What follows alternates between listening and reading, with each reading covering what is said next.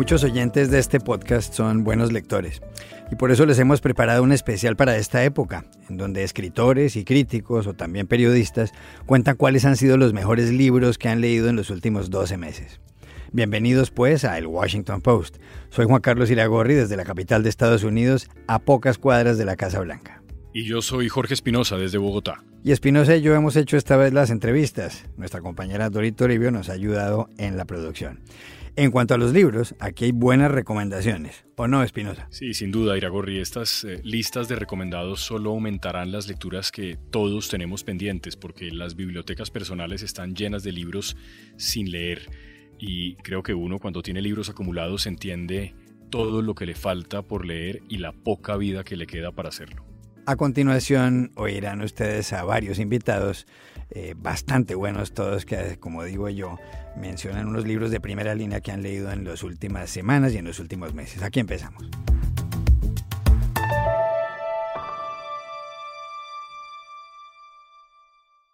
Rubén Amón es un destacado periodista y escritor español que trabaja en el diario digital El Confidencial y en Antena 3 Televisión y que en la emisora de Radio Onda Cero dirige el programa cultural La Cultureta. Y lo tenemos con nosotros desde Madrid. Hola Rubén, gracias por atendernos. Gracias a ti. ¿Cuáles son para usted los libros del año? Bueno, considerando que se han publicado 90.000 en español este año, eh, elegir tres es bastante difícil y es por sí mismo un criterio arbitrario pero me voy a quedar en primer lugar con Metrópolis de Philip Kerr, Metrópolis que obviamente alude incluso a la película de Fritz Lang y por tanto a esa experiencia cultural y política que supuso la República de Weimar con todas las amenazas que la acechaban, una sociedad de paramilitares, de, de gángsters, de tullidos, de putas, una ciudad que se desangraba, pero donde también se vino a demostrar una increíble creatividad, un desgarro de Europa eh, por lo que pasaba, por lo que había pasado, estamos hablando de la sociedad que sale de la Primera Guerra Mundial, y por lo que iba a suceder, que es la llegada del nazismo. Y en ese contexto cultural descubrimos los primeros pasos del detective Bernie Gunther. Lo hemos conocido en todas sus facetas, desde la época post-nazi a, a, la Guerra Fría, pero nos faltaba saber a qué se dedicaba Gunther de joven, cuáles fueron sus primeros pasos de detective. Y Philip Kerr, en esta novela póstuma, eh, nos cuenta cómo era el joven Gunther y cuánta perspicacia y personalidad tenía ya entonces. ¿Qué otro libro le ha gustado? Hay un ensayo que me ha atraído mucho, eh, que es El motín de la naturaleza, que es de un escritor alemán, de Philipp Blom, y que nos cuenta ese fenómeno de frío que sacudió Europa entre 1570 y 1700, un frío tan descomunal que hasta las barbas de Enrique IV francés se congelaron eh, debido no se sabe a qué motivos, porque mm, es bastante especulativo porque eh, disminuyó dos grados eh, la temperatura y por qué se podía cruzar el Támesis a pie como se podía cruzar en España el río Ebro, ¿no? Pues resulta que en esas circunstancias tan extremas y tan hostiles, lo que nació fue la ilustración.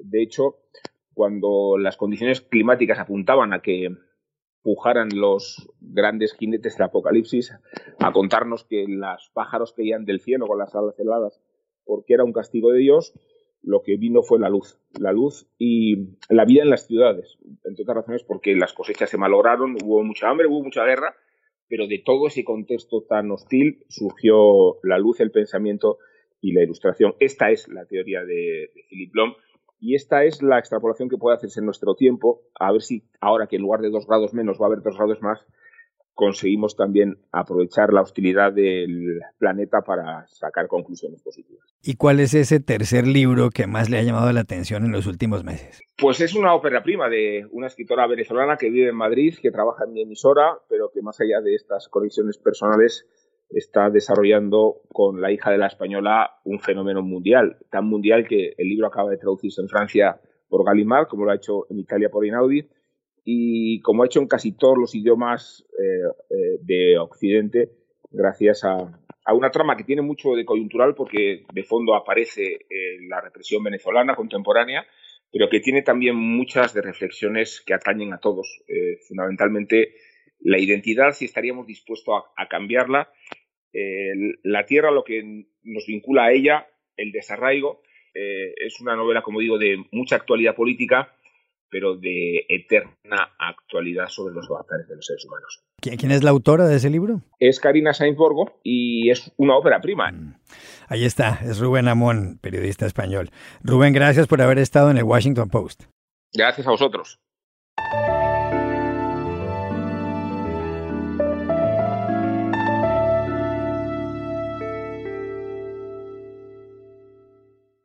Nos vamos a la Argentina, donde tenemos a Verónica Chiaravalli, que es la editora de la sección de columnas de opinión del diario La Nación de Buenos Aires. Ha sido también directora del suplemento cultural y escribe una columna quincenal sobre libros. Verónica, gracias por estar con nosotros. Muchas gracias, Juan Carlos, por la invitación. ¿Cuáles son para usted los libros del año? Bueno, ante todo, tengo que confesarle que yo no soy eh, una lectora eh, del, mainstream de la literatura ni de las novedades editoriales. Soy más bien una lectora que podría considerarse periférica por el trabajo que estoy haciendo últimamente con los, con los libros en, el periódico. Eh, me concentro sobre todo en, opciones más alternativas, por ahí con un público un poco, un poco más este, eh, o especializado o amante de algunas de algunas vetas de la literatura menos transitadas. Dicho esto, y como contradecirse es un derecho humano, eh, voy a hablar, me voy a referir a dos libros eh, que leí este año que me parecieron estupendos de Arturo Pérez Reverte. Pérez Reverte ha hecho este año dos obras dedicadas a la historia de su país, de España, que son excelentes. Una es precisamente una historia de España, donde narra en un tono absolutamente irreverente, eh, hilarante por momentos y muy, muy entretenido, eh, y, y, sin dejar de ser erudito, la historia de España, precisamente desde los comienzos hasta, hasta la actualidad, se podría decirse. Y el otro es Sidi. Sidi es nada menos que aventuras e historias del Cid campeador.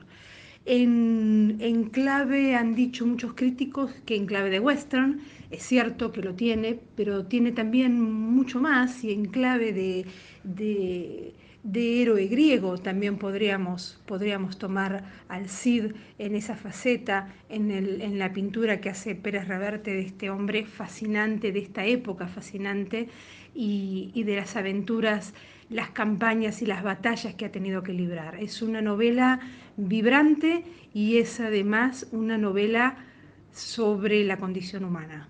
¿Qué otro libro la, la sedujo en los últimos meses? Otro libro que me ha sorprendido este año y ha sido una muy grata sorpresa y siempre es bueno eh, descubrir escritores es una primera novela, eh, la novela de una joven periodista cultural venezolana afincada ya desde hace tiempo en Madrid, que se llama La hija de la española. Es una novela muy dura, eh, muy bien escrita, muy sentida, el trasfondo, digamos, el escenario de estas historias, de esta historia sobre todo, pues la historia de una mujer muy joven en busca de, superarse, de superar la adversidad y de ganarse un lugar bajo el sol y una vida serena, es una Venezuela devastada, una Caracas violenta, en crisis, eh, empobrecida, eh, azotada por, por, las mezquindades humanas cuando, cuando la libertad se cercena en una sociedad. ¿no? Es una novela que ha sido un, éxito inesperado en, en, la Feria de Frankfurt, que ha tenido muy buenas críticas, tiene una estructura muy sencilla, eh, muy simple, pero es eh, una historia muy poderosa y muy, muy bien narrada. Por cierto, el libro La hija de la española lo ha recomendado también Rubén Amón desde Madrid. ¿Algún libro más que le llamara la atención en el último año? Bueno, no quisiera eh, dejar de mencionar un escritor argentino que a mí me gusta muchísimo. Es un escritor muy, un escritor exquisito y sutil, cineasta además, elogiado por Susan Sontag. Se trata de Edgardo Kosarinsky y ha publicado este año un libro que se titula precisamente Los libros y la calle, que se trata de una biografía, eh, pero una biografía muy particular, una biografía de él como lector. Eh, lo cual en una persona que, ama la literatura y los libros y se dedica, dedica su vida a leer y a escribir, es casi eh, lo mismo, ¿no? Porque los libros, en, quienes amamos los libros, justamente la literatura influye en nuestra vida y nuestra vida nos va llevando a determinados escritores y determinado tipo de lecturas. Y, eso se va entrelazando en alguien que ama la lectura de una manera eh, indivisible. Este libro es, un, es una memoria, es una evocación y un reconocimiento de los autores de los libros, que formaron a Kosarinsky como escritor y también, por lo tanto, como persona, y también de las librerías y de las ciudades, y los, las viejas, las ciudades que han ido desapareciendo ¿no? con, con la modernidad del siglo XXI, que, que tenían una atmósfera tan especial, una Buenos Aires que ya mm, no, no, es, ya no es como se evoca en esas páginas, una París que también ha ido cambiando muchísimo. Es una, es una biografía literaria y es también la biografía de una época. Gracias Verónica por haber estado con nosotros. Muchas gracias por haberme invitado a este proyecto tan lindo que es compartir las pasiones literarias que uno tiene, los entusiasmos por los libros que, que uno ha leído y que uno quiere. Un fuerte abrazo desde aquí, desde Buenos Aires.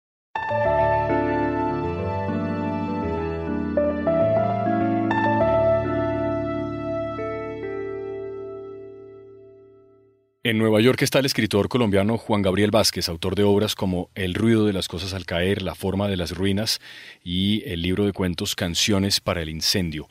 Ha ganado muchos premios, entre ellos el Alfaguara de Novela y el Premio Real Academia Española. Hoy atiende a El Washington Post desde Nueva York. Gracias por acompañarnos, Juan Gabriel. Un placer, un placer estar aquí como siempre. Juan Gabriel, nosotros hoy estamos haciendo este podcast preguntando a los editores, escritores, críticos y periodistas que nos acompañan cuáles son los libros que recomiendan este año que, que, ya termina, el 2019. ¿Cuáles son esos libros, Juan Gabriel? Gracias, Jorge. Pues yo eh, he leído he leído un, gran número de novelas este año, he estado concentrado en la lectura de, novelas, pero también he descubierto un par de ensayos eh, sobre la salud de nuestras democracias occidentales. Em, he leído particularmente Luz de Guerra de Michael Ondaatje, em, que es una novela fantástica, para mí la, mejor de, de Michael Ondaatje desde El paciente inglés, que es una historia contada por un hombre que recuerda su adolescencia en los años de la posguerra en Londres. recuerda la ausencia de sus padres, la ausencia misteriosa de sus padres y cómo él y su hermana eh, se quedaron a cargo de una persona misteriosa, oscura, cuyo oficio siempre les, les pareció una, una, zona de sombras. Y, a través de, los años con, esta persona van descubriendo la verdad sobre sus propios padres, las razones por las que sus padres se ausentan de, sus vidas. Em, la madre resulta involucrada en labores de inteligencia, se habla de espionaje, se habla de la guerra, de los resultados de la guerra. Em, en todo un lado político eh, de, esos años que yo desconocía por completo. Pero la novela, como siempre pasa en, en Ondaye, no se queda en eso, sino que es una, una meditación sobre, em, bueno, sobre, sobre la llegada a la vida adulta. Es una novela de formación. Em, sobre el misterio de los otros, sobre la memoria, sobre las maneras como la memoria nos engaña, y todo esto en la prosa bellísima de, Michael Ondaatje. De manera que esa es una de las novelas que yo más he disfrutado este año. Ondaatje, el escritor canadiense que nació en Sri Lanka y su última novela Luz de Guerra, el primer recomendado de Juan Gabriel Vázquez. ¿Algún autor latinoamericano, Juan Gabriel? Desierto Sonoro, de Valeria Luiselli, escritora mexicana, que em, con esta novela escribe en inglés. Eh, es su primera novela escrita en inglés, su segunda lengua, una lengua que, domina maravillosamente. Em, y es, una novela que gira alrededor, o cuyo pretexto narrativo, digamos, es el viaje que hace una familia, una pareja con sus hijos, desde Nueva York a Arizona. El hombre y la mujer son escritores, em, tienen distintos proyectos y viajan para investigar sobre estos proyectos a ella en particular le interesa la suerte de, eh, de los niños centroamericanos que sobreviven a, situaciones de extrema violencia, de mucho riesgo, para llegar al otro lado de la frontera y allí se encuentran pues encerrados em, en jaulas y separados de sus padres por gente con pistolas que les grita que hablen en inglés que ya están en Estados Unidos. Y la novela es una crónica de la desintegración de esa pareja, la desintegración de esa familia, al mismo tiempo que eh, se cuenta la desintegración moral de un país que, que, permite, que permite que pasen estas cosas. Juan Gabriel, ¿alguna obra de no ficción que quisiera recomendar también a los lectores de El Washington Post?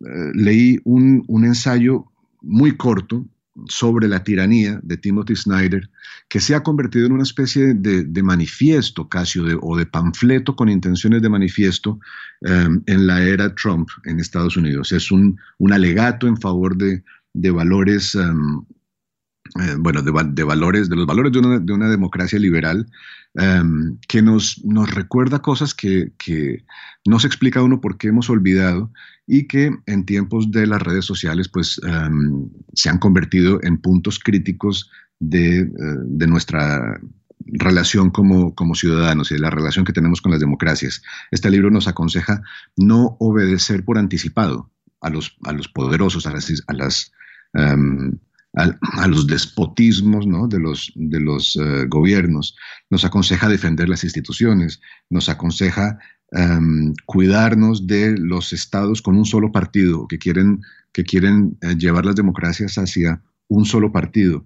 Nos aconseja ser responsables de lo que comunicamos por las redes sociales, de lo que comunicamos por WhatsApp, eh, convertirnos en departamentos de fact-checking de, una sola persona.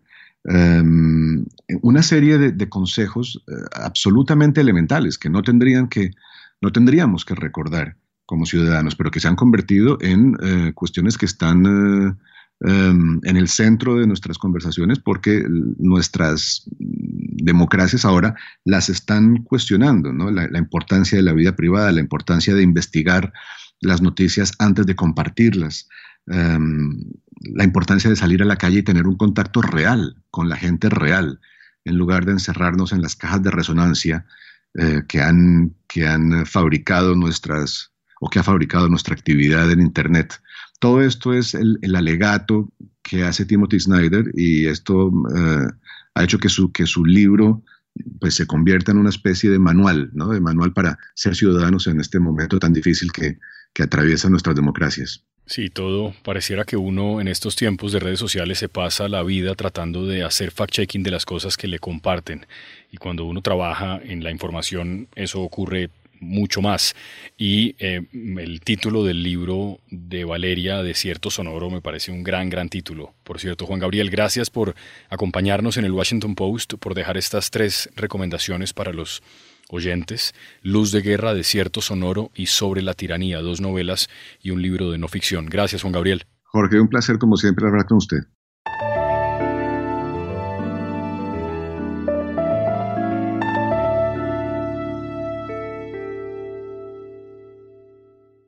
Para nadie es un secreto que Juan Villoro es uno de los escritores mexicanos y latinoamericanos más importantes de los últimos tiempos. Ganador del prestigioso premio Herralde, ha sido también periodista muy sobresaliente. Son conocidos sus artículos sobre el fútbol y ha colaborado con grupos de rock inclusive.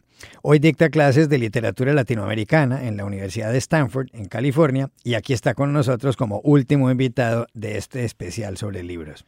Hola Juan, bienvenido. ¿Cuáles son los libros del año? Hola Iragorri, me da mucho gusto saludarte como siempre. Entre los libros del año 2019 destaco la novela El vendedor de silencio de Enrique Serna, una obra extraordinaria que recupera la eh, tenebrosa trayectoria del periodista mexicano Carlos de Negri, un hombre muy dotado para el periodismo, pero más dotado para la corrupción que extorsionó a la clase política en los años 40, eh, 50 y 60 del siglo pasado. En El vendedor del silencio, Enrique Serna eh, registra la historia íntima, eh, la tremenda misoginia, el alcoholismo de un periodista tristemente célebre, pero también la de un país que se le parece bastante.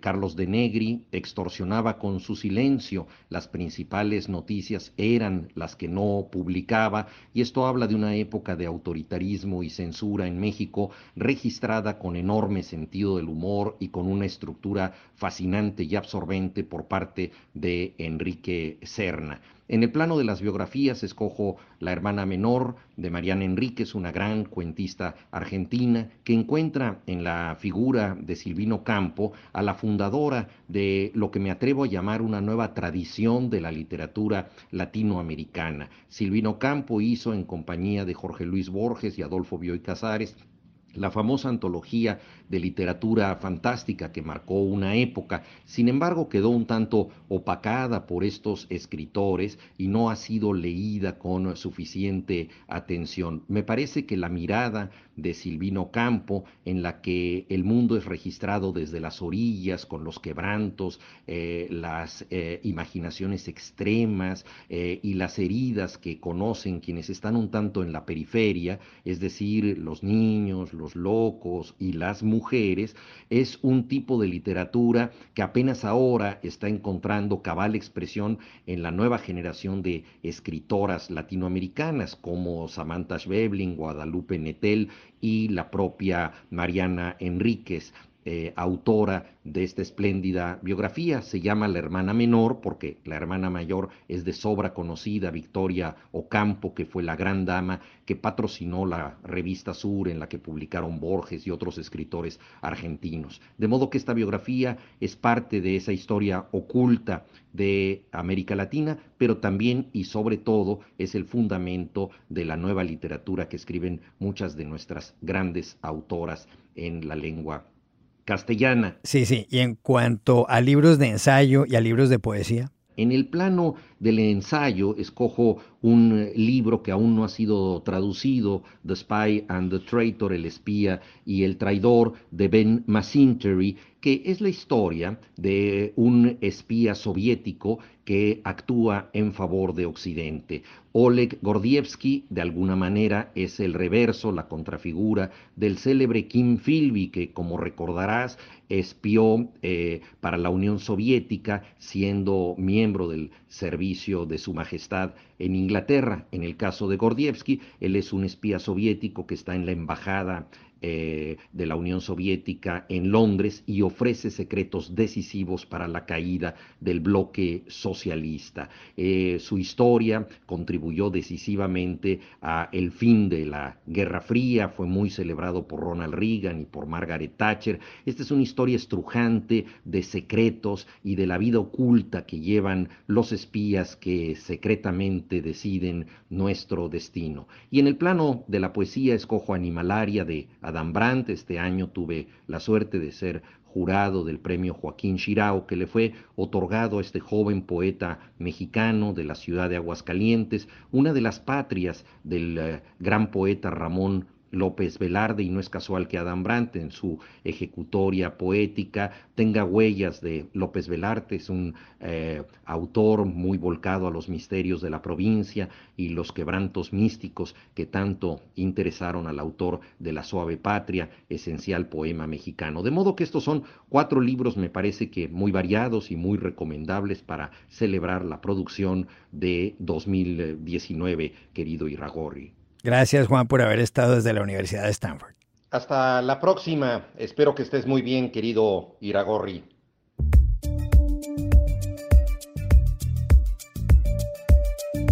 Bueno, y aquí llega al final este especial eh, con recomendaciones de los mejores libros del año 2019 por parte de eh, voces con mucha autoridad, de manera que los esperamos próximamente. Espinosa, gracias por haber estado también aquí. No, hombre, Iragorri, a usted y estas listas de recomendaciones que ya tengo por aquí anotadas porque no todo eso que han dicho se ha leído. Muchos de esos libros además eran desconocidos para mí. Mm, así es. Hay que leer, pues hay que leer mucho. Y un saludo muy especial para todos y los esperamos en la próxima edición, en el próximo episodio del Washington Post.